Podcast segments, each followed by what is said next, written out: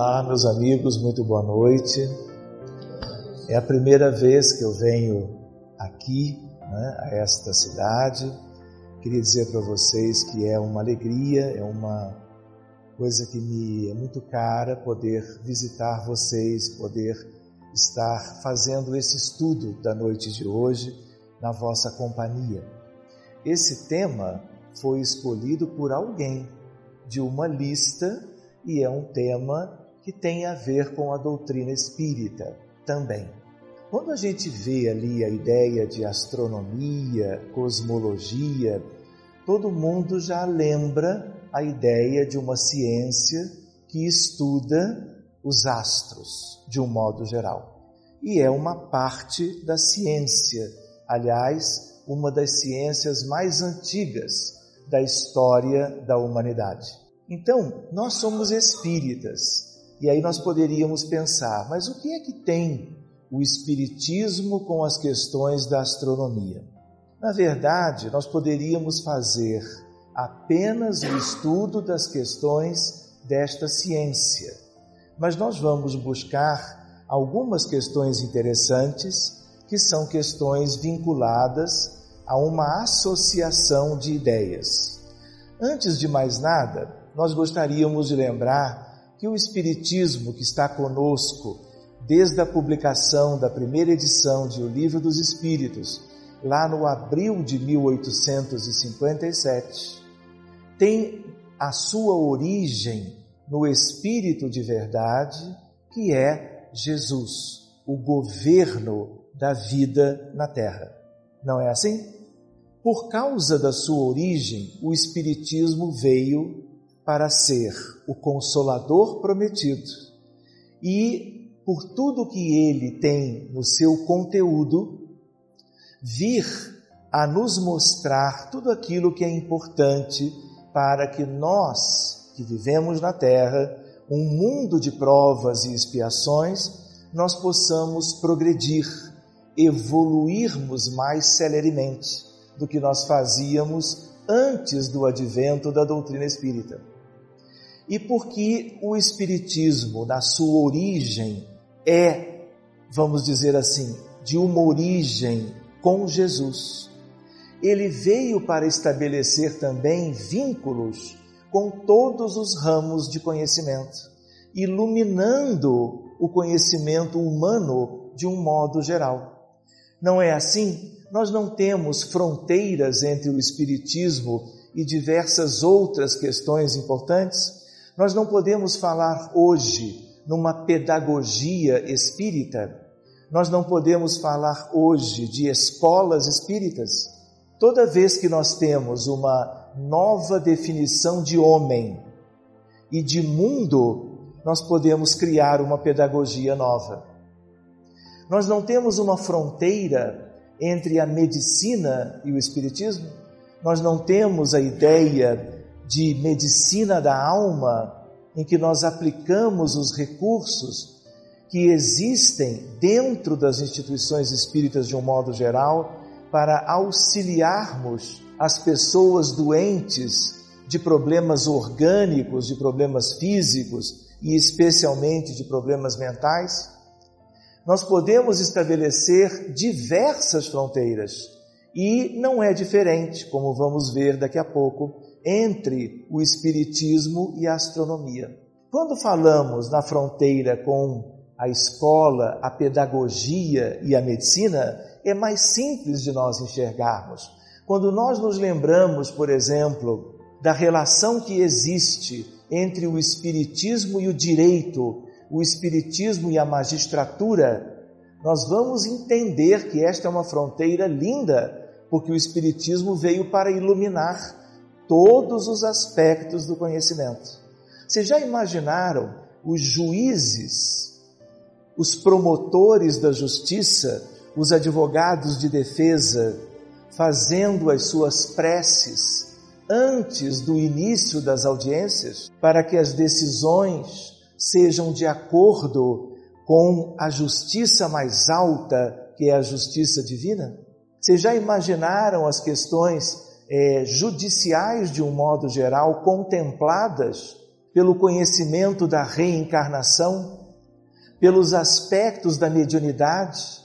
Existem teses de mestrado e doutorado que levam em consideração o estudo da psicografia de médiums com credibilidade como peças de defesa em determinados casos criminais. Então, esses aspectos são todos importantes. Só que o tema desta noite é numa outra área, que é uma área vinculada às questões do céu. E aí então nós vamos fazer este estudo juntos. Nós temos mais ou menos uma hora e vinte, mas o meu relógio funciona diferente, de tal maneira que até meia-noite nós haveremos de concluir tudo. Combinado? Então já estamos com tudo acertado desde logo. Tá bem? Então vamos adiante. Quando nós olhamos para cá, é apenas a ideia de algo que nos vincula às questões dos céus, às questões da alma humana, às questões dos filhos de Deus, às questões do sentimento, às questões de inspiração, de bondade e de amor, quando nós vemos uma cena muito simples, mas precisamos ir adiante.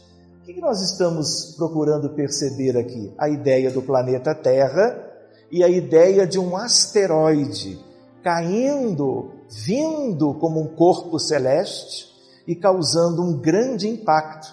Não é verdade que o mundo não acabou quando se previa lá no 21 de dezembro de 2012? Acabou? Alguma coisa relevante aconteceu? Na verdade, continuamos todos aqui, encarnados ou desencarnados, e o planeta Terra segue o seu curso evolutivo naturalmente. Quando nós estamos estabelecendo estes vínculos de conhecimento, nós gostaríamos de lembrar que a história da humanidade, do ponto de vista de registros escritos, ela tem aproximadamente um pouco mais do que cinco milênios. E é importante nós nos lembrarmos que esta história conhecida conta a história do mundo e da nossa humanidade, que é o planeta Terra, e aqui a humanidade que aqui vive. Mas a ideia é de que todas as questões relevantes desta humanidade são também contadas neste mesmo intervalo de tempo. Por exemplo, a história da medicina se confunde com a história da humanidade. A história da astronomia, a mesma coisa. Ela tem, como uma das ciências mais antigas, aproximadamente cinco milênios de existência. Vejam só, tivemos incontáveis milênios dos primeiros humanos aos dias atuais. A ideia de uma evolução da criatura humana, a evolução do ser humano na perspectiva do homem encarnado pelos encarnados mas nós sabemos que essa história é muito mais antiga e nós vamos como que abordar algumas questões ligadas a isto também. Quando nós olhamos para cá, a idade do universo que conhecemos é uma idade e tanto, nós poderíamos dizer. Esse número ele já foi modificado muitas vezes. Mas muitos dos cientistas da física moderna, da astrofísica, da astronomia e da cosmologia, que é o ramo da ciência que estuda a origem do universo, fica-se com a ideia de que o universo começou com uma grande explosão chamado de Big Bang. Esse evento da história do universo, ele tem hoje numa contabilidade muito próxima da realidade, 13,73 bilhões de anos. Isto é pouco ou é muito? Depende. Mas a princípio, para a contagem de tempo que nós nos acostumamos na Terra, é muita coisa. Um milênio já é muito, não é verdade? Vocês imaginem o que significa um bilhão de anos. E agora vocês podem imaginar 13,73. Nós temos duas grandes teorias para a ideia da formação do universo. Uma é de que um dia o universo começou, portanto, há mais de 13 bilhões de anos atrás. Mas há uma outra que é a teoria do universo eterno e a ideia de que o universo sempre existiu, mas naquele momento houve algo especial com ele.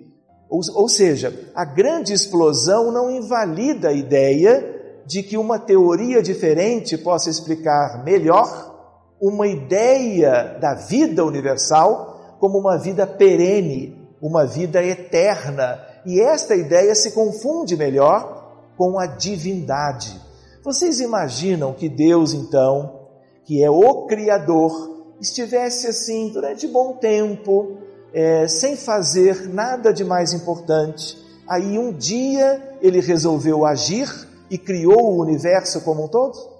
E aí se deu a grande explosão e tudo que decorreu dela e tudo que, portanto, existe hoje.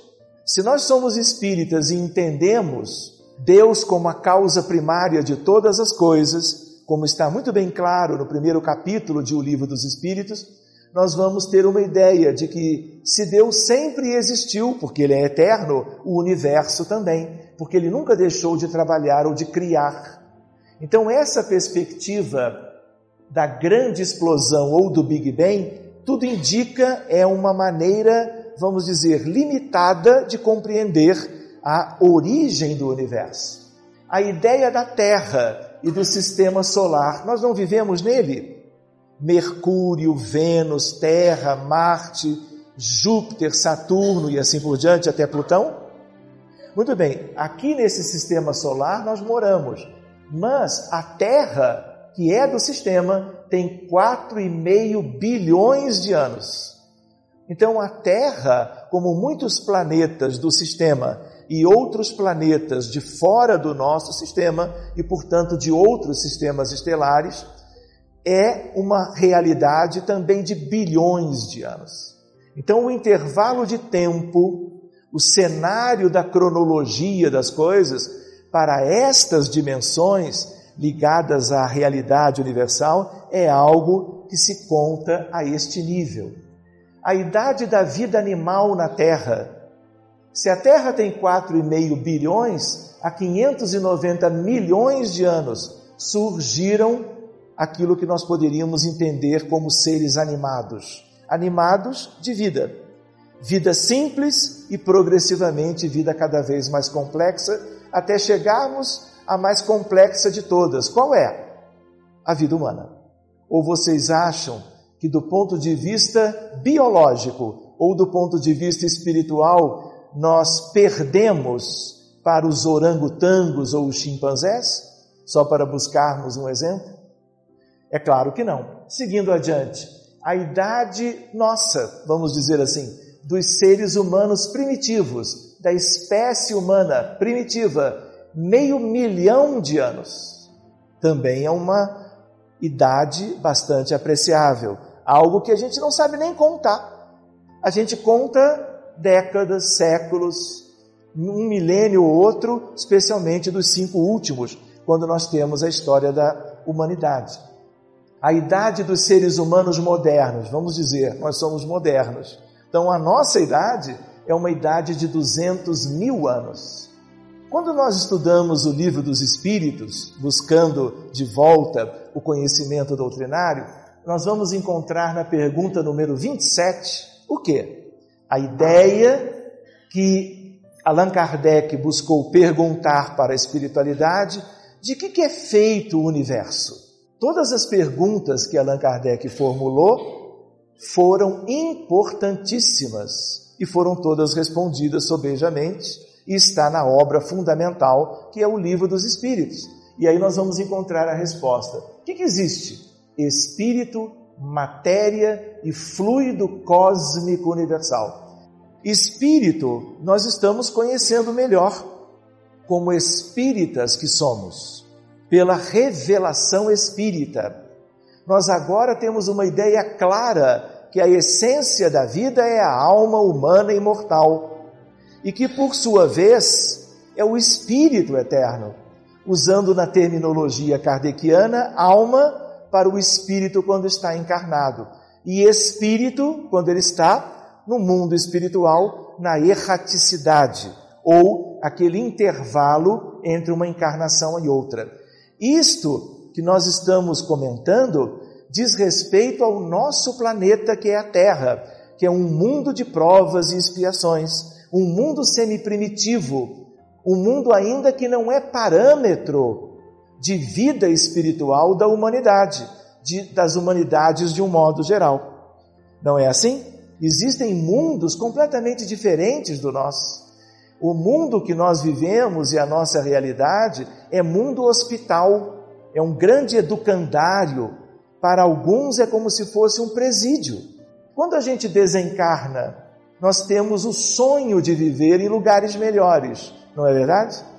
Alguém pode sair da Terra com passaporte carimbado e dizer que vai viver num outro mundo ou planeta do sistema solar ou num exoplaneta de um outro sistema, se despedir e ir embora? Alguém tem esta condição? Quem adquire esta condição são aqueles que gradativamente vão se desvencilhando das necessidades de reencarnar aqui.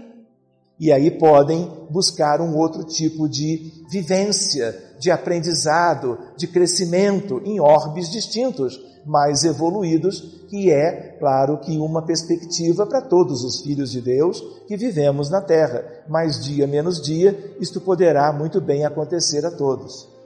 De tal maneira que espírito é algo que estamos conhecendo, matéria já conhecemos melhor, de certo modo, como nós vamos ver hoje. Quando a gente pensa no nosso mundo material, quando estamos encarnados, quando pensamos na ciência comum, a ciência se detém a estudar os fenômenos materiais de um modo geral, seja de matéria sutil ou de matéria densa, compacta ou rarefeita, é o que a ciência de um modo geral estuda. A medicina contempla a alma de um modo geral? Contempla o perispírito? Não. Contempla em geral o corpo físico. E essa é exatamente uma das suas mais importantes limitações esquecendo que por trás das enfermidades físicas, clínicas, biológicas e mentais ou psiquiátricas, existe o lugar de origem de tudo, que é o espírito, que é a alma. E aí nós vamos, quem sabe um dia, estudarmos melhor isso. Fluido cósmico universal é uma coisa que nós conhecemos muito pouco, mas tudo indica que é o que dá origem a todo o resto é como se fosse o hausto divino, o hálito divino que vai gerando as outras duas questões, espírito e matéria. Se a gente for num outro lugar do universo, numa outra galáxia, num conglomerado galáctico qualquer, na poeira interestelar ou intergaláctica, nós podemos encontrar espírito e matéria matéria e espírito. E quando formos capazes, haveremos de encontrar nesses lugares fluido cósmico universal. Quando nós soubermos o que é e o que precisamos fazer para detectar estas coisas que são como que desconhecidas pela ciência oficial ou acadêmica. Quando nós olhamos para cá, nós vamos encontrar uma ideia de uma galáxia. Para que tenhamos uma noção, não reparem o idioma. Qual é a nossa galáxia? A gente diz nossa como se ela fosse propriedade, não é? Mas não é bem assim. Qual é a galáxia em que nós vivemos? Via Láctea. Pois bem, a Via Láctea é uma galáxia média. Vocês têm ideia quantas estrelas existem na Via Láctea? Numa contabilidade de hoje, posso brincar? Posso? quero brincar com vocês que essa pergunta vale uma caixa de bombons nacional. Quantas estrelas existem na Via Láctea? 100 bilhões. Muito bem, as coisas estão caminhando. Algum palpite mais recente? Se eu tivesse feito a mesma pergunta há 20 anos atrás, ele ganharia bombom mas de 20 anos para cá são 200 bilhões de sóis. Por que sóis? Porque o nosso Sol é uma estrela. Nós podemos confundir o nome Sol ou estrela e usarmos indistintamente qual um, qual outro. Pois bem, de tal maneira que aqui nós temos propriamente a Via Láctea. De tal maneira que nós temos 4,6 bilhões de anos da Terra. E se nós fizermos um exame, deixamos no idioma mesmo, porque o que importa é a ideia. Olha como é que a coisa começou. Células simples, há bilhões de anos. Células complexas, há 2 bilhões de anos.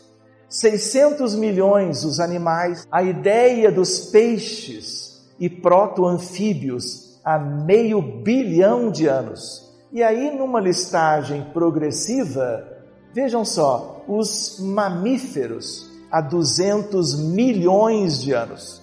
Reparem a sequência.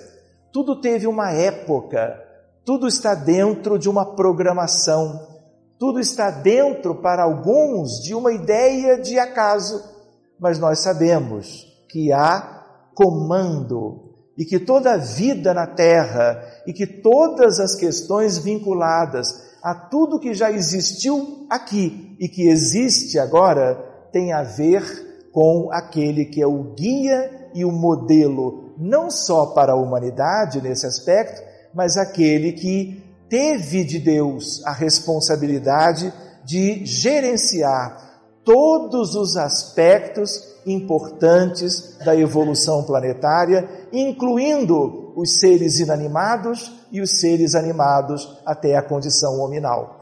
Emmanuel não disse no livro A Caminho da Luz o ser evolui do átomo ao anjo. Átomo, a princípio, é uma questão apenas material. Não é assim? E nós podemos um dia, num outro momento, refletirmos como é isto, como é que de um elemento infinitesimal nós podemos ver toda uma cadeia de desenvolvimento até chegarmos a um ser tipicamente espiritual que se desvencilhou das reencarnações, se é que passou pela sua esteira no tempo, e hoje é um anjo de Deus. Mas esse é assunto para um outro momento. Vamos adiante. Os pássaros vieram depois, as flores, os dinossauros que desencarnaram em massa naquela época e desapareceram. A ideia do gênero humano há dois e meio milhões de anos. Os modernos há 200 mil anos e há 25 mil anos o desaparecimento do homem de Neandertal e a ideia dessa época por análise de fósseis. O desaparecimento de outros e a ideia de uma sequência maravilhosa em que a vida dos elementos mais importantes nós podemos hoje analisar com muita simplicidade através da biologia e através de uma mistura entre arqueologia e biologia, porque elas também se juntam em certas questões interessantes. Quando nós olhamos para cá, o que, que, parece isto? Nós vamos comentar agora. Vocês estão vendo uns elementos aqui? Aqui nós temos a Terra, a Terra está exatamente nesse ponto onde eu estou colocando o laser vermelho. Então nós estamos aqui. E o que, que é tudo isto que está em volta, em que nós vemos pontos brilhantes e muitas vezes achamos que são estrelas numa fotografia bonita, mas são galáxias. E a ideia, portanto, de que se nós estamos aqui na Terra, num determinado lugar que pode ser esta cidade, Todo este conjunto é o que nós chamamos de universo observável. O que, que vocês acham que é o universo observável? Se nós nos situamos no centro dele, é tudo aquilo que astronomicamente, com todos os instrumentos de medida, nós podemos perceber e já está devidamente registrado.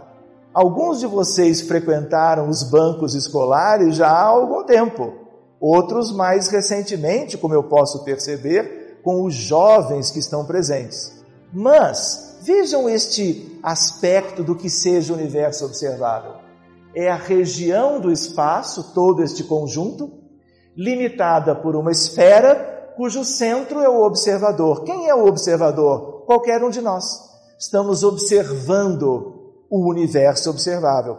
Só que não a olho nu, mas a olhos com tecnologia de ponta desenvolvida pela ciência acadêmica nos últimos 100 anos.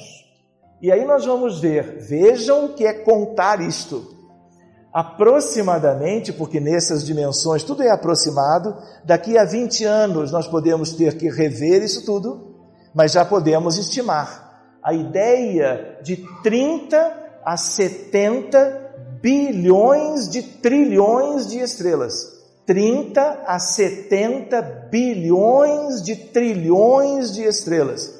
Estamos falando de 70 septilhões de estrelas. Vocês já experimentaram, mesmo mentalmente, escrever um septilhão? Quantos zeros vocês poriam na frente do um? Isso é dever de casa. E aí vocês me trazem amanhã que nós vamos cobrar o dever, senão não ganha bombom. Tá bem? Então vamos adiante. Organizadas em mais de 100 bilhões de galáxias se a Via Láctea tem 200 bilhões de sóis, olha quanta multiplicação nós temos que fazer para perceber hoje, aos olhos e de acordo com que a nossa mente alcança, a realidade deste universo. E nós vamos ter que fazer outras reflexões em seguida, que formam elas mesmas aglomerados e superaglomerados de galáxias. Ainda assim, é tão somente a ideia que fazemos hoje da criação universal. E quando a gente diz criação, somos nós espíritas falando, porque na verdade os cientistas dessa área não se referem deste modo, se referem ao universo, mas não uma ideia de algo criado pelo Criador e algo divino, como nós todos temos a certeza de que é o que é a realidade. Ficaram com a noção, então? Seguindo adiante, duas teorias cosmológicas. O que é então a teoria cosmológica? Como explicar o surgimento do universo? Quando, lá atrás, no mínimo há 13,73 bilhões de anos. Mas se ele é eterno, ele sempre existiu. Porque uma coisa é um número colossal de bilhões de anos mas isso ainda é concreto. Mas se nós falamos em eternidade, é outra coisa. Para o nosso calendário, para o passar das horas no relógio, 13 bilhões de anos é uma eternidade. Mas eternidade é outra coisa, concordam? Eternidade é o sempre ter existido. Então, quais são as duas? A ideia primeira da teoria do Big Bang, a ideia de uma grande explosão, um universo inflacionário, dando origem ao que existe hoje, 13,7 bilhões de anos depois. Essa é a teoria do Big Bang. E aí nós teríamos que nos deter em algumas coisas aqui, mas vamos deixar de lado para não nos aprofundarmos tanto nesta noite. E aquela outra, que é a teoria do universo eterno. Não existe outra. As duas são relevantes. E a maioria dos cientistas desta área trabalham com a primeira ideia. E cada vez mais a segunda, que é aquela que nos interessa um pouco mais, porque tem a ver com as questões espirituais e o que a doutrina espírita sugere para nós da vida divina, Criador, Supremo Arquiteto do Universo, é a segunda teoria, e é claro que, de uma maneira ou de outra, ela é a teoria que está certa. Quando nós olhamos para cá, vejam só, o nosso universo. Agora se fala assim. Até um tempo atrás era o universo com tudo. Hoje já não se fala assim. Se fala em universos. Se fala em diverso. Vejam só. Então, se nós pensarmos no nosso, mais de 100 bilhões de galáxias no observável. Mas nós não podemos esquecer que existe um universo não observável. Por quê? No livro dos Espíritos nós vamos encontrar uma pergunta de Kardec e na resposta os Espíritos dizendo: Mas a matéria existe em estados que ignorais. mas mesmo assim é matéria. Quando nós respiramos, nós não estamos absorvendo elementos de matéria da atmosfera onde nós estamos inseridos? Não é assim? Todo mundo não tem ideia de moléculas de oxigênio, de hidrogênio, de gás carbônico, de nitrogênio e outras questões que podem estar em suspensão no ar ambiente? Quando nós fazemos assim, nós não vemos e não encontramos nada que seja detectável pelos olhos ou pelas mãos. Mas isso quer dizer que não existe? Não, e nós já sabemos que existe. Pois bem, existe um universo não observável. Por quê? Porque nós nos acostumamos a valorizar apenas aquilo que impressiona os nossos sentidos, o tato e a visão especialmente. E aquilo que não no cotidiano impressiona esses dois aspectos, nós ficamos com uma ideia de que talvez não exista. E nós temos que mudar isto rapidamente, porque o universo é feito de coisas que nós, com os telescópios, com os instrumentos de verificação astronômica, nós não conseguimos ainda detectar. Querem ver um exemplo?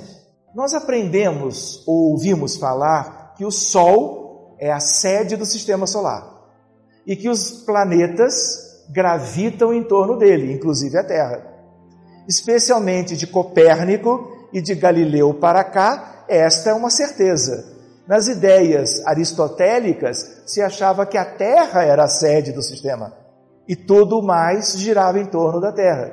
Isso tudo já mudou há mais ou menos é, a metade de um milênio, há mais ou menos quatro para cinco séculos, deles para cá.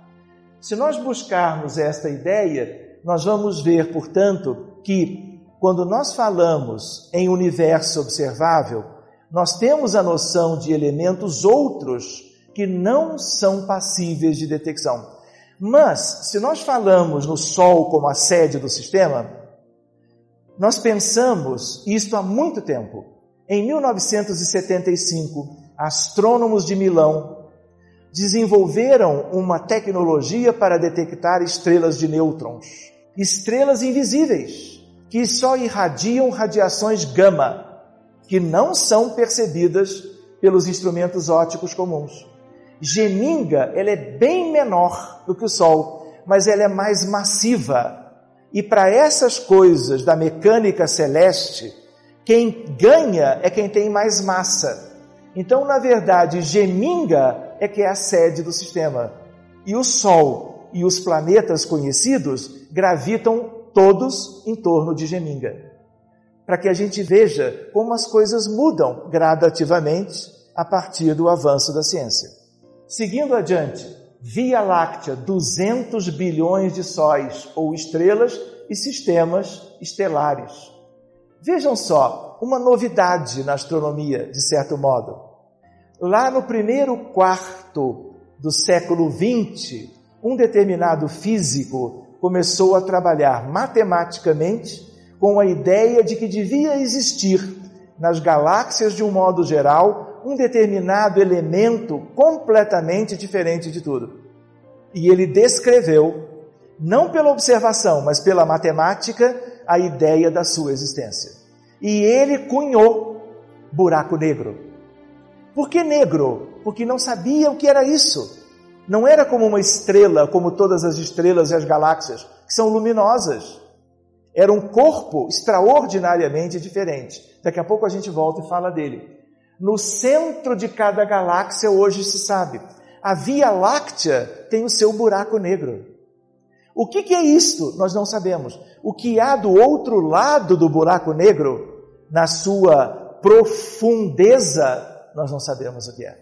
E há quem diga e diz, com respeito às questões da astronomia, que nós vamos precisar de uma nova física, a par da física moderna, da mecânica quântica da teoria da relatividade que dispomos hoje, para entendermos o que existe do outro lado, numa outra realidade, além do que nós podemos ver de longe, que é a abertura de um buraco negro. Pois bem, um pesquisador diz assim: talvez os massivos buracos negros que existem no centro da Via Láctea e outras galáxias sejam portais para outros universos. E possivelmente é isto mesmo. E aí, com tudo isto e mais o que vem e virá, vocês acham que a Terra e a nossa humanidade vai ficando maior ou menor, mais importante ou menos importante no contexto mais amplo da vida universal? Vamos ficando cada vez menorzinhos. Um grão de poeira ou um grão de areia numa praia cósmica divina.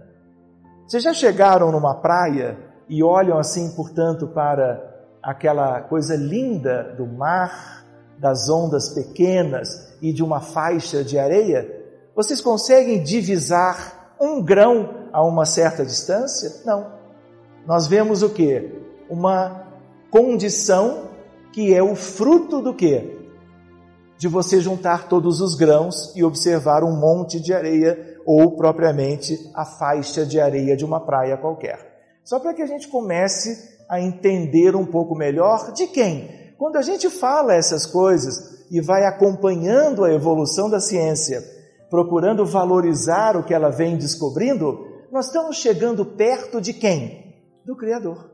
Mesmo que ainda tão distantes, mesmo que ainda tão modestamente.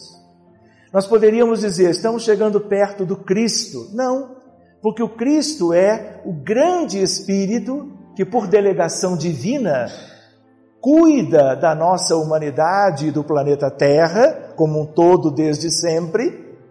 Emmanuel, naquele mesmo livro, nos ensina que quando a Terra ainda se resfriava, Jesus recebe de Deus a outorga de como o Messias divino estar cuidando de toda a evolução planetária e tudo que diga respeito a isto. E isto tem a ver com 4 bilhões de anos atrás. Então, há 4 bilhões de anos atrás, Jesus já era um espírito crístico, para além de tudo aquilo que possamos imaginar dos devas arcangélicos ou dos seres mais elevados da vida espiritual do universo. Muito bem, seguindo adiante. Querem ver isto? Matéria e energia escuras.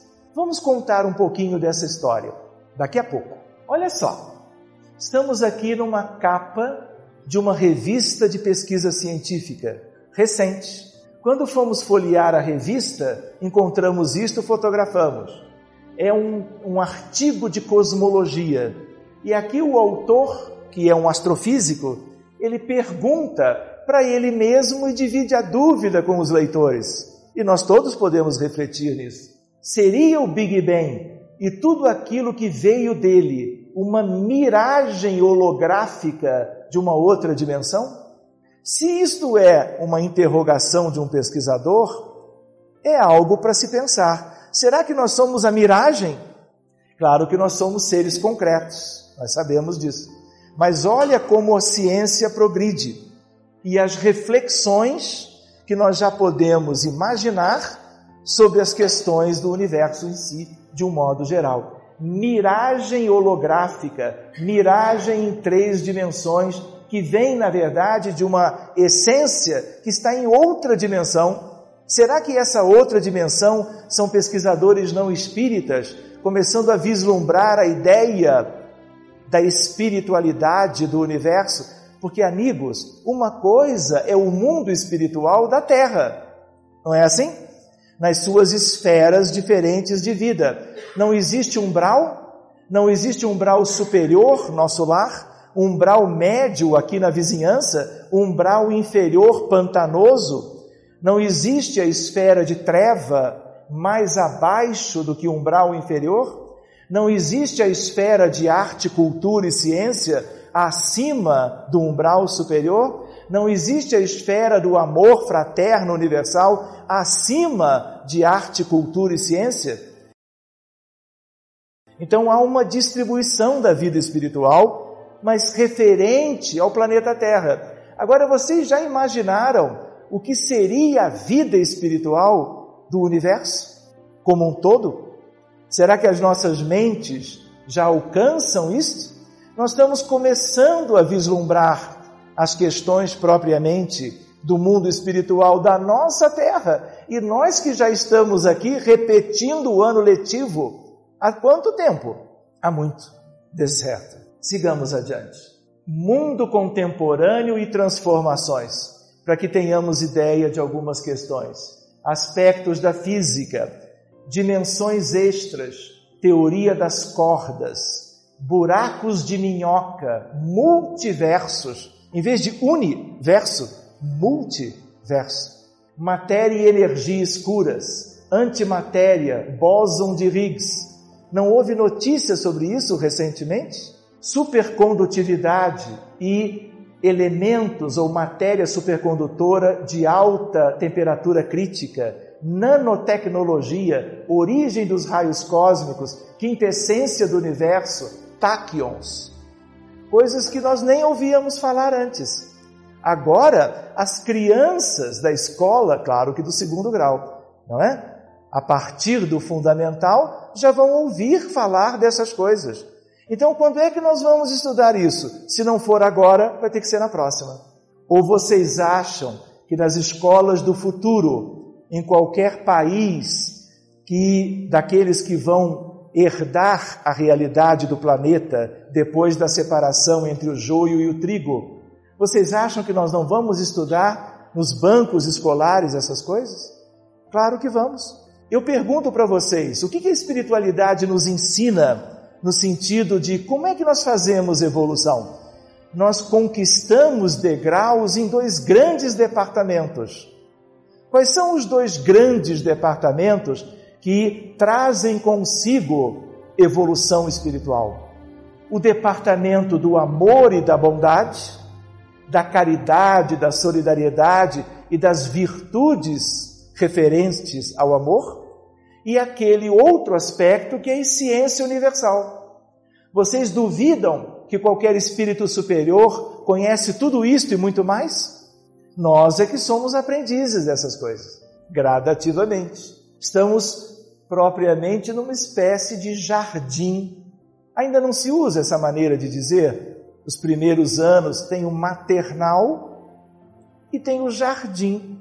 Talvez tenhamos saído do maternal 2, estejamos ingressando no jardim 1. Um. Não é assim? Tanto para um aspecto, que é o aspecto do amor e da bondade, como para o aspecto do conhecimento mais amplo do que existe a todos os níveis da vida universal. Seguindo adiante, olha esse tio aqui, conhece esse tio?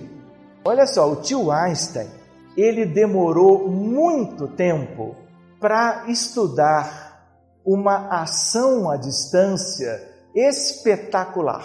O que é ação à distância? Eu faço algo aqui e daqui a pouco acontece um efeito lá longe. Quando eu uso o interruptor, está na parede, e eu coloco o dedinho ali, o que, que acontece? A luz não acende? e eu não posso acender algo do outro lado do mundo com um interruptor do lado de cá? Também posso, desde que a corrente elétrica tenha como se conduzir até lá. Isso em física nós chamamos de localidade, efeito local. Mas uma nova física, que é a física moderna, vem trabalhar com questões de não localidade. E ele trabalhou isso também. E aí ele via o quê? Que um fenômeno que acontecia aqui podia ter uma velocidade acima da velocidade da luz. E nós não aprendemos no colégio que a velocidade da luz é o limite? 300 mil quilômetros por segundo? Como é que pode ter alguma coisa além disso? Pois agora está demonstrado que há. São as questões do táquion. O que é uma taquicardia? É quando o quê? Quando o coração bate rápido. Se eu for verificar a frequência cardíaca de vocês, eu vou encontrar 60, 72, 88. Eu não vou encontrar 140 em pessoas que estão confortáveis, em repouso, porque o coração repousa e a frequência não é uma frequência rápida. 140 é um ataque cardíaco e ela tem suas causas. Podem ser causas fisiológicas, uma gestação, um exercício e podem ser causas patológicas, doenças cardiovasculares. Pois bem, o que, que acontece? Físicos chineses agora mediram a velocidade que deixou Einstein impressionado. Ele previa o fenômeno matematicamente, mas não acompanhou a possibilidade de confirmar isto em vida. Isso foi confirmado agora, 10 mil vezes mais rápido que a luz. 10 mil vezes não é o dobro, é muito mais. E daqui a pouco nós vamos falar, antes da meia-noite, nós vamos falar de coisas que têm a ver com táquions, já já. Muito bem, a mãe das ciências quem é? A física. Concordam? Não existe nada que não deva ser estudado pela física. Mesmo química, biologia, astronomia, todas as grandes ciências têm na sua base, na sua raiz, a física. Seja ela a física clássica, seja a física chamada newtoniana, por causa de Isaac Newton, seja a física moderna. Quando alguém diz, olha, eu tive uma apresentação que eu observei sobre física moderna. Pensou em física moderna, pensa em duas coisas. A mecânica quântica, descrita por Max Planck, no 14 de dezembro de 1900. A física nova surge com ele, quando ele publica um artigo que elucida uma questão que era um grande desafio entre a observação experimental e a previsão teórica clássica. E essa discrepância intrigava todos os físicos da época, e ele encontra a explicação.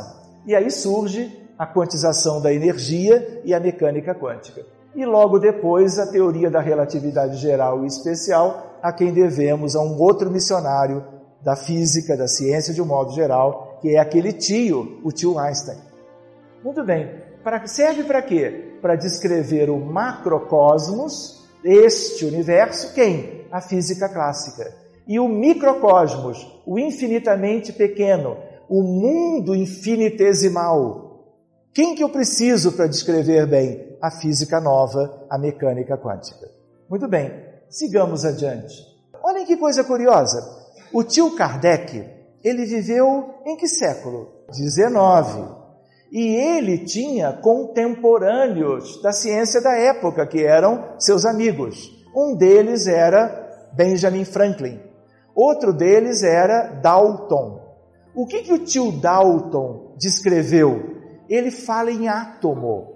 Ele que cunhou essa palavra, que átomo é este é o último elemento da matéria que era o que era compreendido na época de Kardec e de Dalton. É a chamada atomística de Dalton. E aí o que, que acontece? O átomo não podia dividir. Mas aí o que, que aconteceu? Kardec desencarnou, Dalton também, surgiu Planck e Einstein, a mecânica quântica, a teoria da relatividade, tudo isso foi crescendo, a ciência veio e descobriu o próton, nêutron e elétron. Todos nós já não tínhamos ouvido falar nisso? O que é próton, nêutron e elétron? É a subdivisão. Antes não se podia pensar nisso e que acabou acontecendo. Muito bem, hoje, se nós continuamos a usar essa terminologia e ela é própria, hoje nós dividimos o próton, dividimos o nêutron e temos os quarks. De tal maneira que as crianças na escola aprendem tudo isso, inclusive a ideia dos elementos mais simples na constituição da matéria de um modo geral, que são os quarks, e na companhia dos quarks os leptons. O elétron é um lepton. E os nêutrons e prótons, se eu subdivido, eu vou encontrar seis tipos diferentes de quarks. Para a gente começar a abrir o nosso horizonte. Vamos adiante. Olha ele de novo o livro dos espíritos não é a ideia de um universo material e um universo espiritual, porque quando a gente volta para cá e trabalha com a ideia de partículas elementares e de matéria, nós não podemos esquecer que o mundo espiritual é material. Vocês sabiam disso? É uma incongruência eu dizer isto? Quando a gente teve o livro Nosso Lar para conhecer, vocês não viram uma colônia? Como é que eu posso estruturar uma colônia com prédios, com jardins, com uma natureza maravilhosa, com perispíritos dos habitantes de nosso lar, tanto quanto os nossos perispíritos? Como é que eu posso estruturar alguma coisa se eu não tenho matéria? É uma matéria diferente, é uma organização diferente da matéria, é uma matéria sutil, é uma matéria quintessenciada, mas é matéria, porque matéria é matéria. Verdade? Eu não digo que o mundo espiritual é constituído de espiritinhos, de elementos espirituais que não sejam os espíritos. Não há um, um, um tijolinho de espírito. Não existe isso. Então, os elementos que geram a constituição das colônias é material. Essa é uma outra reflexão para nós fazermos. Pois bem, seguindo adiante, olha lá. Pergunta ela de novo, 27 espírito, matéria e fluido cósmico universal. Uma questão que é uma reflexão, indo além, um pouquinho mais, para ficar uma semente. Há quem goste de estudar sistema e antissistema. A ideia, o que é matéria, na verdade? Se no livro dos Espíritos matéria faz parte da vida universal, significa que Deus fez matéria, não é verdade? Se Deus fez a matéria, matéria é divino. Então nós não podemos confundir materialismo com matéria de origem divina. O universo também é material, até na sua contrapartida espiritual. Claro que ele vai se sutilizando cada vez mais até que ela seja a mais rarefeita ou quintessenciada possível nos mundos superiores. Muito bem, criação, paternidade divina do Espírito. Como é que é a criação do Espírito e a evolução espiritual? De esta condição nós conhecemos muito pouco. Como é que são os laboratórios do infinito? Como é que se dá a, o surgimento do princípio espiritual, toda a sua evolução até o princípio espiritual ser humanizado e gerar o espírito humano? do qual todos nós somos exemplos. O espírito evolui, como dizíamos, em ciência universal e amor, até onde a perfeição sideral. No livro Evangelho segundo o Espiritismo, nós temos um texto, um capítulo, Sede Perfeitos. E ali nós vamos encontrar a ideia do homem de bem. O homem de bem é aquele descrito ali, mas é um tipo de perfeição que é alcançável pelo homem terreno mas é apenas isto. Saindo daqui existem as perfeições outras, até aquela que é sidéria, da qual nós nem temos notícia ainda, e que tem a ver com a angelitude, tem a ver com os espíritos crísticos e assim sucessivamente. Uma só alma ou espírito, muitas vidas ou reencarnações. Quantos nós somos na Terra? 7,3 bilhões de encarnados. Mas se eu coloco aqui 20 bilhões de humanos na Terra, o que será que eu estou querendo lembrar? Uma população espiritual geral? E se eu tenho 22 e diminuo 7,3, eu vou encontrar quantos? 14,7 bilhões de quem? De desencarnados. O que mais ou menos significa dizer que existem dois desencarnados para cada encarnado, aproximadamente. Mas de onde eu tiro isto? Do IBGE? Tem uma pesquisa para isso? Não. De onde seria esse aspecto vale bombom importado? No livro Roteiro de Emmanuel, quando ele escreveu isso há décadas atrás, naquela época, ele dizia que éramos aproximadamente 22 bilhões. Hoje, podem ser um pouco mais ou um pouco menos. Nós não sabemos muito dessa dinâmica do ir e vir, porque essa população é aberta, não é? Jesus recebe e os mecanismos de evolução enviam para outros orbes espíritos de um modo geral. Mas essa é a nossa população média. Vamos lá. Onde é que nós estamos? Livro dos Espíritos. Mundos primitivos, provas e expiações, regeneração, ditosos ou felizes e mundos puros.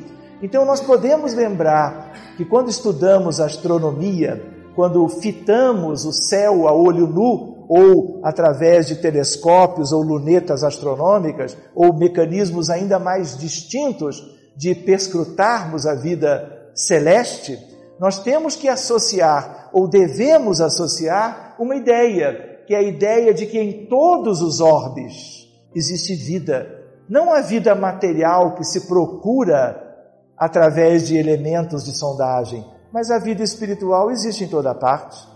Não é isso que nós devemos conceber? Nós somos um mundo exemplo disto ainda. Mas vocês acham que a Terra é o único mundo de provas e expiações? Podem existir milhões, bilhões, alguns de provas e expiações um pouco mais adiantados, outros um pouco mais atrasados, e assim sucessivamente. São humanidades distintas, todo mundo fazendo o devido progresso e assim por diante. Considerações até o presente. Só conseguimos alcançar a condição de mundo de provas e expiações. Poderíamos até dizer, quando examinamos as guerras atuais, a miséria em tantas partes do mundo, a violência desenfreada, os exemplos de primitividade, não é? A ideia de que provas e expiações até é um elogio. E que talvez nós possamos considerar que em média somos provas e expiações. Mas nós podemos encontrar lugares primitivos e um ou outro lugar já se encaminhando para a regeneração. Porque alguns problemas humanos, sociais e espirituais, de certo modo, foram relativamente vencidos. Mas a nota tônica qual é? Mundo de provas e expiações. Nós poderíamos considerar o que Dr. Bezerra de Menezes disse no abril de 2010 em Brasília, por ocasião de um congresso que homenageava o primeiro centenário de nascimento de Chico Xavier. E numa determinada mensagem psicográfica, ele dizia que os dirigentes de todos os países se reuniam na espiritualidade enquanto os homens reverenciavam Chico e a sua obra, e eles determinaram, eram convidados de Ismael, e determinaram que aquele abril de 2010 era a data marco da transição planetária, em que nós deixávamos provas e expiações e vivíamos o alvorecer da regeneração. Só que isso é apenas uma data limite, o que não quer dizer que nós não vamos necessitar de milhares e milhares de anos para nos regenerarmos até o fim daquele processo e começarmos a pensar numa transição para mundo ditoso ou mundo feliz. Não é assim? Seguindo adiante, em milhares de anos de evolução, fora dela, na matéria e fora dela, no mundo espiritual. Qual é a ideia? em milhares de anos evoluindo aqui, evoluindo fora da matéria, evoluindo na Terra, muitos de vocês vieram de outros orbes. Por que não?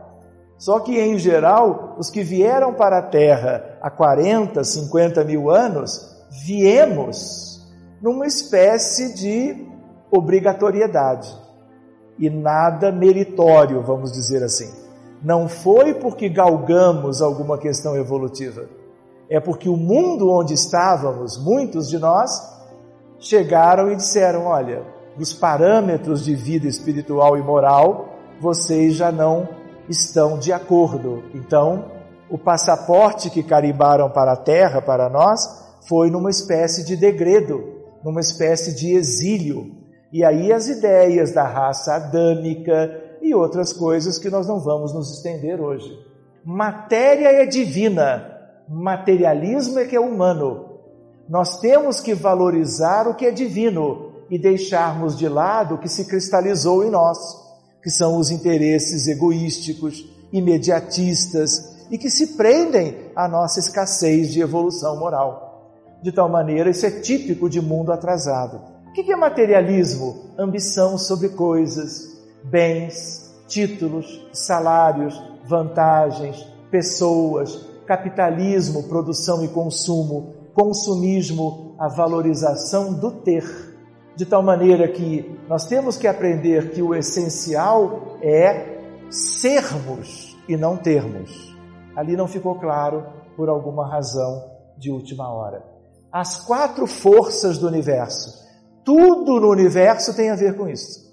Isso se estuda na escola. a ideia da gravidade, da força gravitacional. Na época de Kardec já se conhecia, de tal maneira que o peso dos corpos, a atração entre a Lua e a Terra. Vocês já viram a Lua indo embora, acenando para os que vivem aqui? Olha, vou dar uma volta e volto quando bem entender. Vocês acham que a Lua pode se destacar da Terra? Não, porque é um conjunto que se atrai uma a outra a partir da gravitação. Então é um mecanismo que explica a dinâmica celeste de um modo geral, entre os corpos celestes em geral. Existe uma outra força que é no interior do núcleo atômico, tá? tem a ver com a estrutura íntima da matéria e com a energia nuclear. Existe uma outra que é a eletromagnética. Todo mundo já ouviu falar em microondas, luz visível, raio-x, pensamento. Será que pensamento é radiação eletromagnética? Quem é que nos induziu a conhecer isto dessa forma? Meia caixa de bombom nacional. Portanto, é de resposta fácil. Quem introduz em vários livros a ideia de que pensamento é uma irradiação da mente espiritual, uma irradiação do tipo luz, do tipo raio-x, raios cósmicos, frequência modulada e assim por diante. Forno de microondas, microondas é radiação eletromagnética. Só que variando tudo isso de acordo com frequência e comprimento de onda. E aí eu pergunto, quem foi? Agora eu vou tornar assim, então, se ninguém responde, uma caixa inteira. André Luiz, em vários dos livros. Isso examinaríamos num outro momento. E uma outra que é menos importante na natureza, que é a força nuclear fraca, decaimento beta e outros mecanismos. Quando nós olhamos para cá, fluido cósmico universal, estamos começando a tentar compreender um pouco mais. Einstein se debruçou durante 19 anos em pesquisas para tentar unificar as quatro forças que aqui estão que todos os físicos sabem até hoje que em qualquer lugar do universo, na ultraestrutura da matéria, no mundo espiritual ou nos universos divinos, tudo isso está. E ele tenta então colocar unificado todas essas quatro interações ou forças. E aí ele chama isso de campo primordial, de onde derivam as quatro forças do universo. Tudo indica mas sem termos certeza que fluido ou campo universal tenha muito a ver com o campo primordial que Einstein e hoje tantos outros físicos estudam, tentando juntar tudo isso numa raiz comum. Bóson de Higgs, chamada partícula divina. Por quê? Porque esse bóson de Higgs, ele dá matéria, elemento material às coisas do universo, não é só da Terra do universo todo. Então é uma partícula que foi chamado de divina porque tudo que é do universo é divino, supostamente. E se o bóson de Higgs é quem dá massa às partículas e aos mundos, ele é uma partícula que Deus manipula. Por isso foi chamado assim. E este senhor Leon Lederman ganhou o Prêmio Nobel de 1988 por causa de se enfronhar nesse tipo de pesquisa. O que, que é isso aqui? Ainda bem que eu não prometi bombom. Já teria perdido mais uma caixa. Não é? Imagina se fosse importado.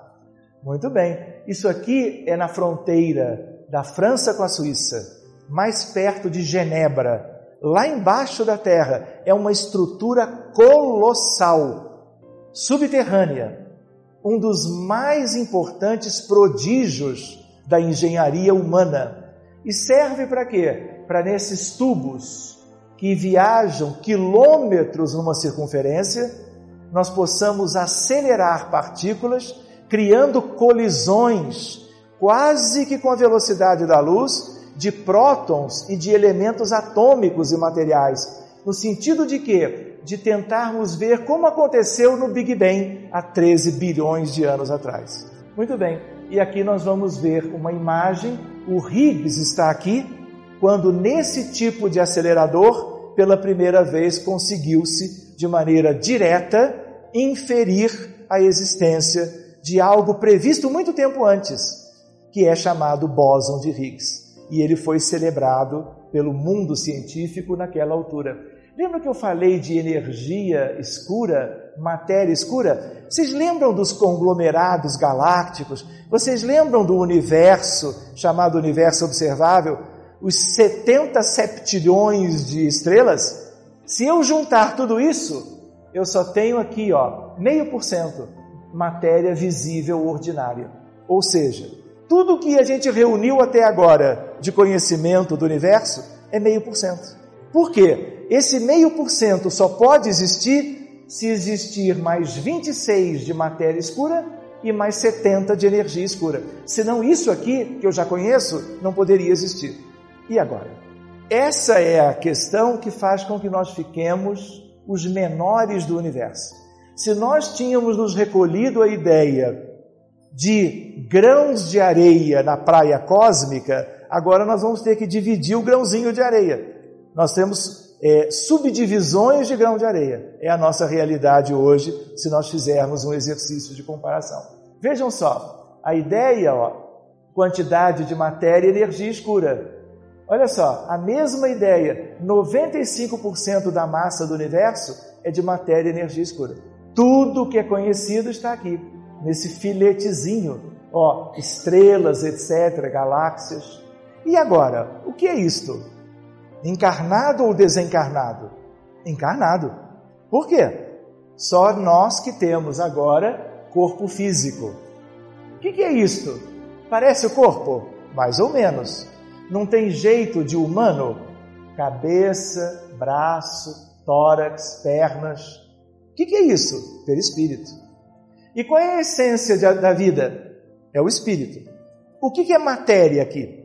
Isto sobejamente. E aqui também. O corpo astral é uma parte do perispírito, que é o que tem a forma humana. Quando alguém olha e diz: Olha, entrou um espírito feminino, muito bonito na reunião, porque é um médium de evidência. Ele está vendo o que? Está vendo isto? Não.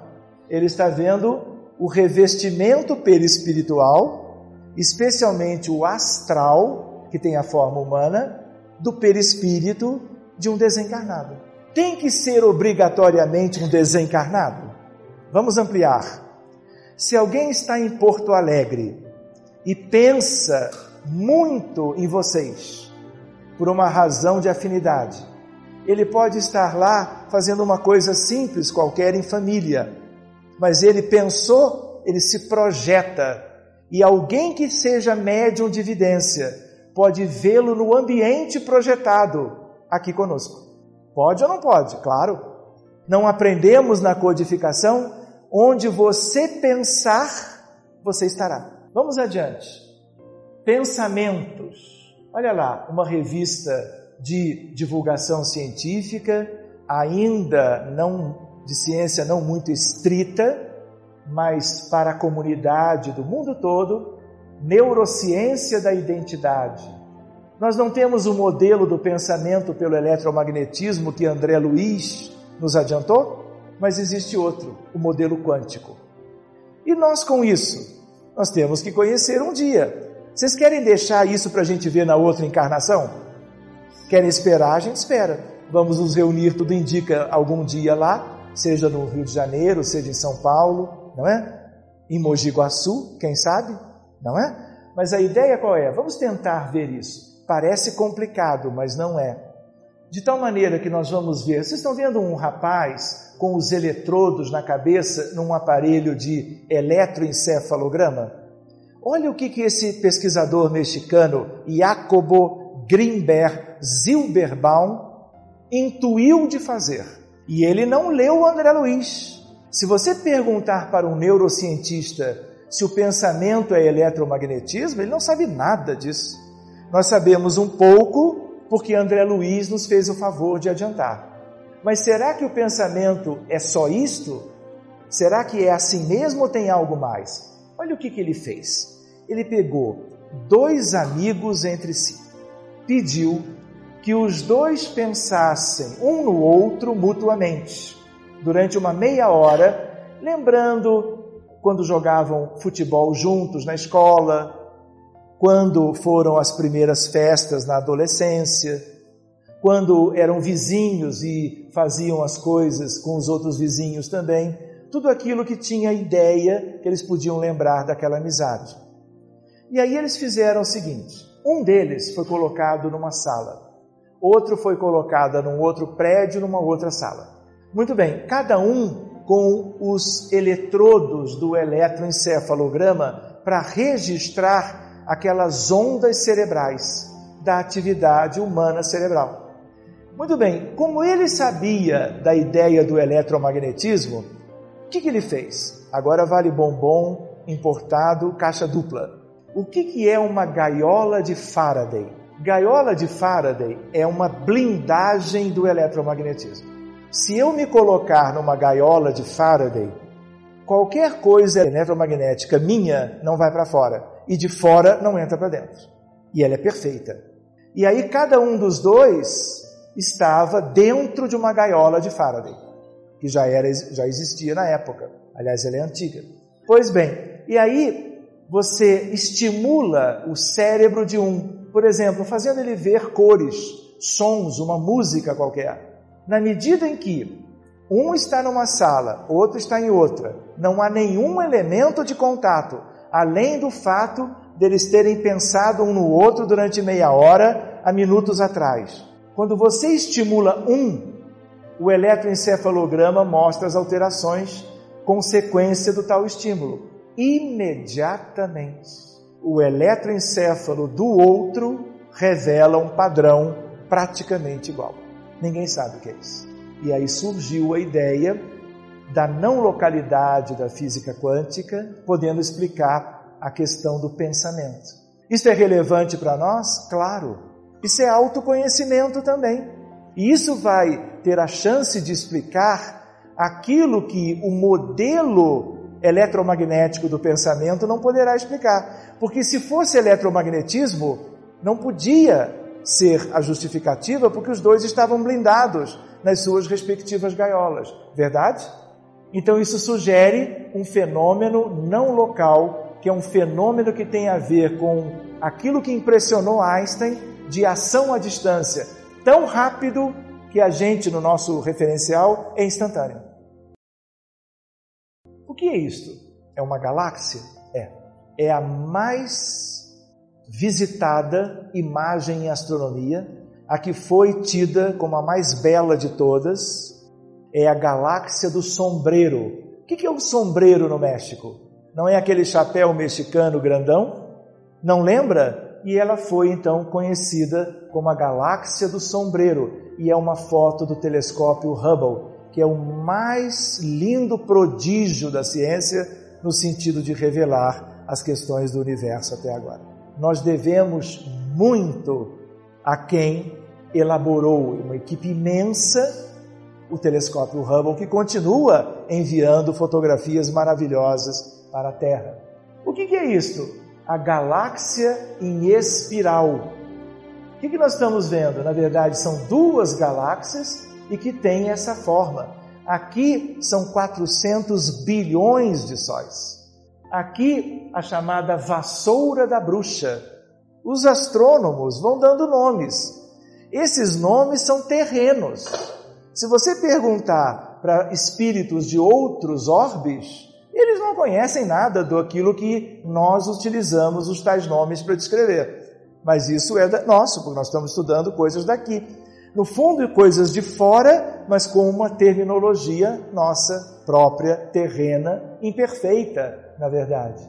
A ideia da grande nebulosa de Orion, se tivesse um pouco mais de contraste, ficaria melhor. Não parece um coração?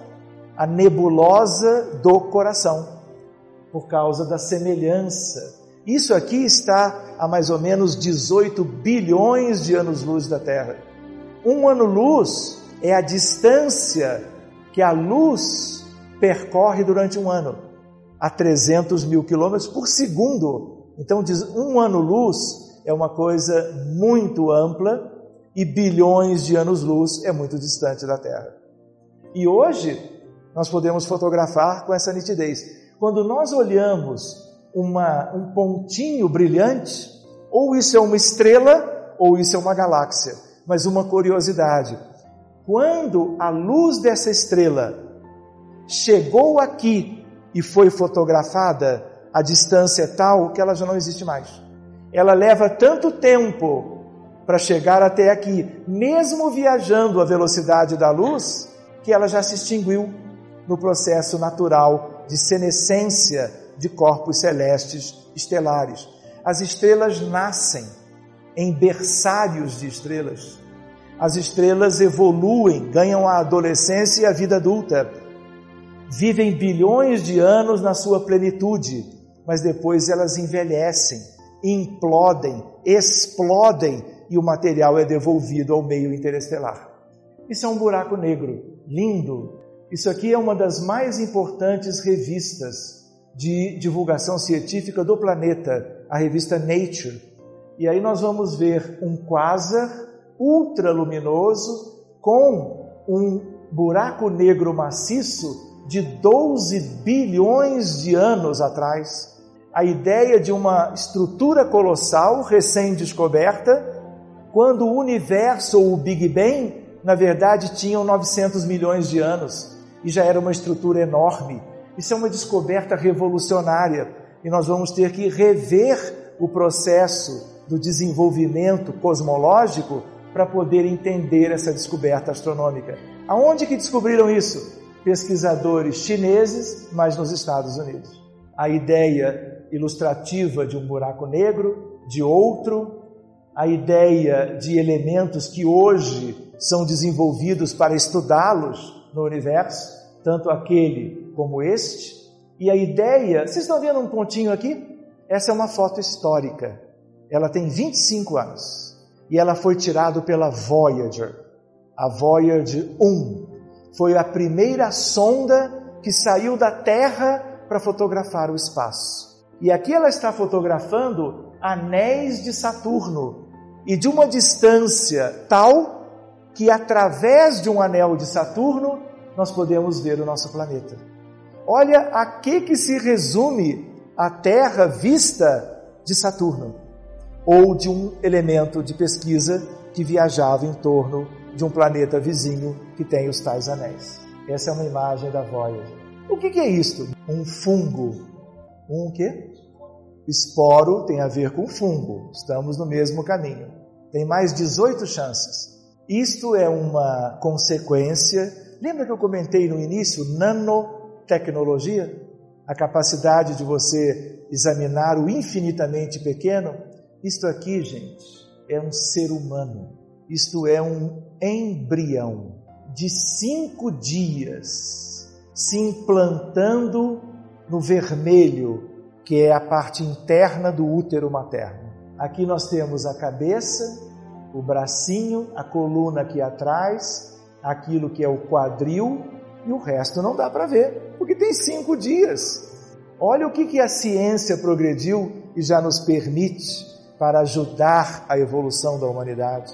Pena que nem tudo é utilizado para o bem, ainda, porque somos um mundo atrasado, com almas imperfeitas em grande segmento. O que, que é isto? A ciência mostrando, agora numa questão de porte médio, o nosso corpo por dentro, com todos os detalhes. Quando nós olhamos para cá, nós vemos a horta, o coração e aqui uma imagem. É de uma paciente minha com adenocarcinoma de pulmão, que foi diagnosticado por causa de um exame desenvolvido pela física moderna que é a ressonância, ou a tomografia, seria analogamente com o mesmo objetivo, para que tivéssemos então a ideia de como nós somos por dentro para ajudar a medicina no sentido do diagnóstico. Medicina sem diagnóstico, o tratamento é incorreto. Então, o diagnóstico, como vocês sabem muito bem, é fundamental. Vamos apenas lembrar algumas questões úteis para nós. Olha aqui, vocês amanhã quando vocês reencarnarem, vocês vão estudar quando chegarem à escola maternal, a importância propriamente do jardim. Mas as crianças em casa, talvez, seremos nós. Além de vermos as histórias infantis tradicionais, não tem a Peppa? Não tem para as crianças de hoje? Não tem o desenho que todas as crianças adoram, os desenhos de Walt Disney, quantas coisas, a Frozen, tem ou não tem? Muito bem, além disso, nós vamos estudar mecânica quântica. Com três anos, quatro anos, e essas coisas que hoje são difíceis para nós serão facilitadas, porque o progresso vai nos conduzindo a assimilarmos muito bem tudo isto como conquistas gradativas do espírito imortal. Só para nós nos lembrarmos, vamos ver algumas coisas. Antes, já nos encaminhando para o fim. O que é astronomia? A ciência que estuda o universo numa tentativa de, de perceber a sua estrutura e a sua evolução. E quando agora a gente fala em universo, lembrando do universo observável, lembrando que tem o não observável, as nossas mentes agora compreendem mais amplamente as possibilidades do nosso conhecimento se dilatar. Astronomia e Espiritismo, Allan Kardec e a Gênese. Que, que tem a ver isto? Nós não temos o livro dos Espíritos, o Evangelho segundo o Espiritismo, o livro dos Médiuns, temos, mas Allan Kardec e a espiritualidade não providenciaram o livro A Gênese? 1868, não é verdade? Para quê? Para que conhecêssemos outras coisas mais que os livros anteriores não tinham se detido. Quem lembra de uma parte da Gênese que se chama uranografia geral? Lembram disso? Quem é que assina uranografia geral? Galileu Galilei. O tio Galileu Galilei foi importante? Foi o pai da ciência. Porque ele não foi quem construiu as lunetas. As lunetas foram feitas por artesãos milaneses, italianos. E eles usavam aquelas lentes, aqueles aparatos óticos, para aproximar os objetos, mas os objetos da linha do horizonte. Qual foi o mérito inicial de Galileu? Ele buscou a luneta e colocou para o alto. E no alto ele começou a ver os planetas, as luas dos planetas, a iluminar, a estudar o Sol e assim por diante. Muito bem, Galileu Galilei escreve a uranografia. Só que Galileu estava desencarnado na época de Kardec. E aí eu pergunto: quem é que recebeu Galileu Galilei?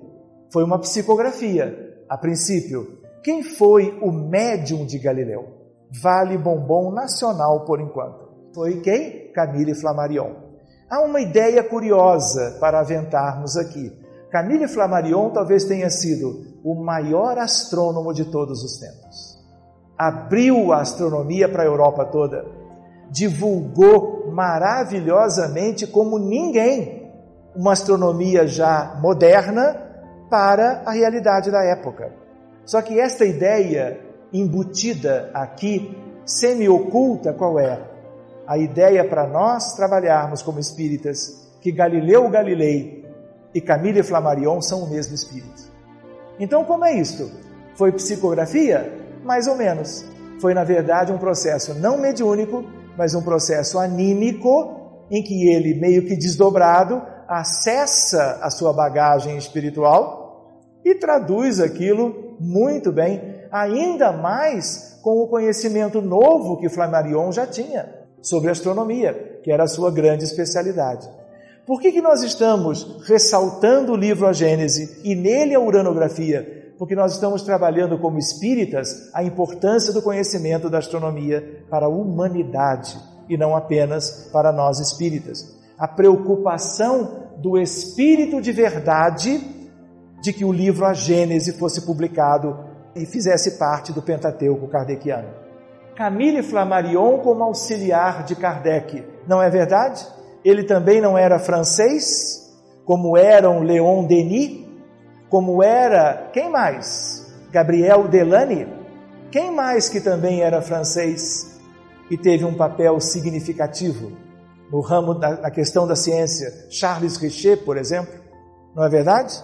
Pois bem, a ideia de auxiliar de Kardec, quem é que faz o discurso quando do enterro do corpo de Kardec no cemitério de Père Lachaise. nos arredores de Paris? Flammarion. Flammarion também fala de Didier. Quem era o livreiro Didier? Um dos editores dos livros de Kardec, que tinha um temperamento difícil. E Flammarion também fala quando Didier, é, seu corpo é enterrado. Eram todos amigos, eram todos conhecidos entre si. Eurípides Barçanufo e a missiva de Maria. O que, que é isto? Eurípides, um dos mais importantes médiums da história da humanidade e que tem profunda vinculação com a doutrina espírita, de Sacramento, Minas Gerais. Vamos falar dele em seguida. Princípio da solidariedade entre os mundos, tangenciando e chegando então bem perto de aspectos doutrinários. Quem é o barbudo? Camille Flammarion. Existem diversas imagens muito bonitas dele, e aqui nós vamos ver o original em francês, a Gênese, os milagres e as predições, segundo o Espiritismo, livro de Kardec. 1868, primeira edição.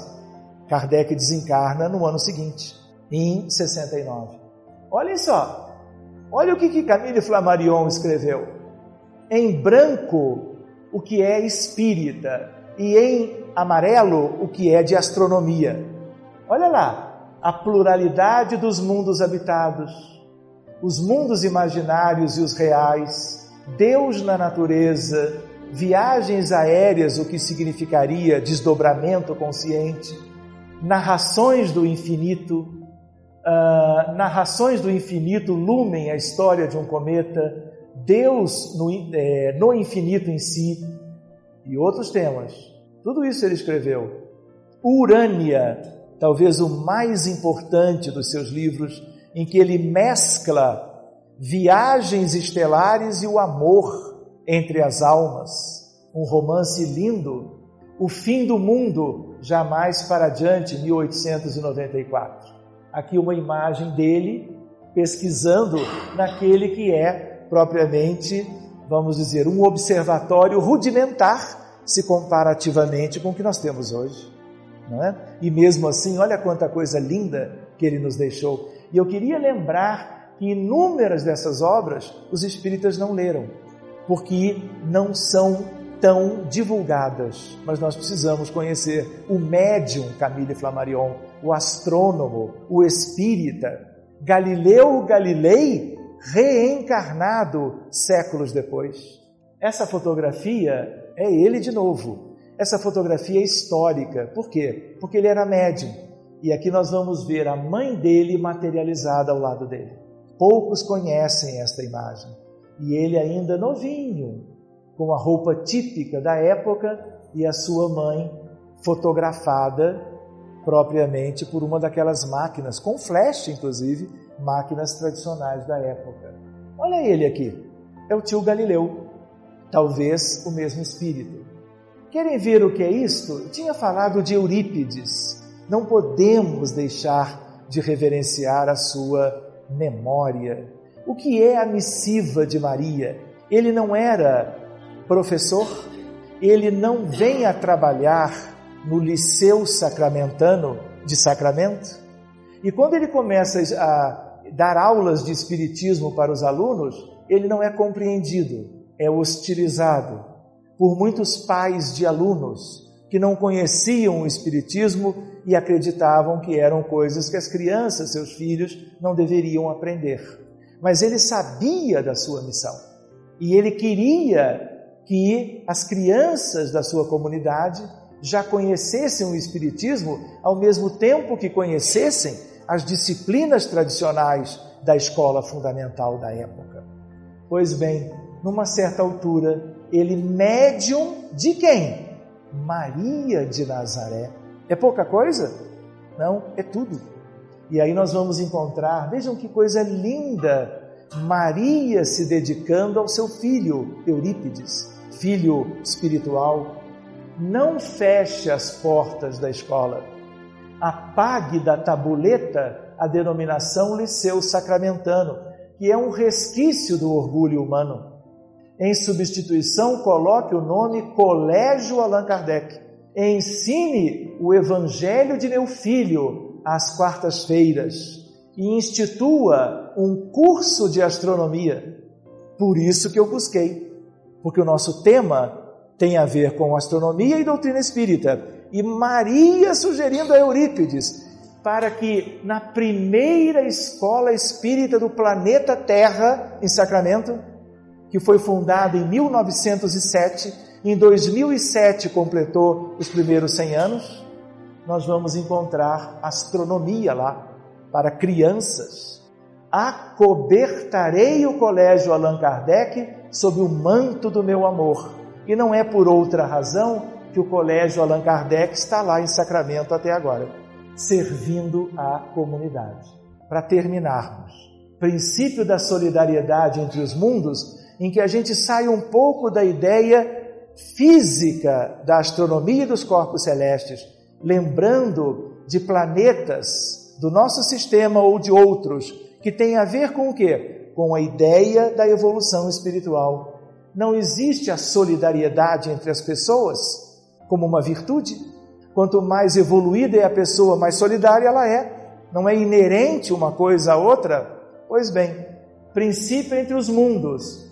Os que viveram em Sírios, e não puderam continuar na evolução de lá, foram levados à capela. Milhares de anos depois, um processo cíclico, os que não puderam continuar em capela, há aproximadamente 40 mil anos atrás, foram trazidos como degredados de lá para o nosso planeta. Milhões deles vieram, milhões deles estão aqui. Milhões deles, apesar de tantos milênios, se negaram, se negam até hoje a fazerem a evolução necessária, cumprindo a necessidade da evangelização e de conhecerem e cumprirem as leis de Deus. Para onde irão? Para um lugar. Nós podemos rotulá-lo como quisermos. Um exemplo, há quem rotule o planeta Chupão o planeta X. Vocês já ouviram isso? Absinto. O que é absinto na natureza? Não é uma folha que se pode fazer um chá? Qual é a grande característica de absinto? É amarga, quase intolerável. E por que que quem usou esse nome lembrou de que os que não puderem continuar na terra, na separação entre o joio e o trigo, que já está em curso, e se ampliará no futuro a ideia de um novo degredo para um lugar onde a vida será amarga em termos de sofrimento. Como era amarga na terra quando os capelinos chegaram, como era amarga em Capela quando os que provieram de Sírios lá chegaram. E outras questões que nós podemos ver numa outra ocasião. Quem é que veio ajudar Jesus diretamente de Sírios? De um mundo de grande elevação por solidariedade à nossa humanidade e a nós.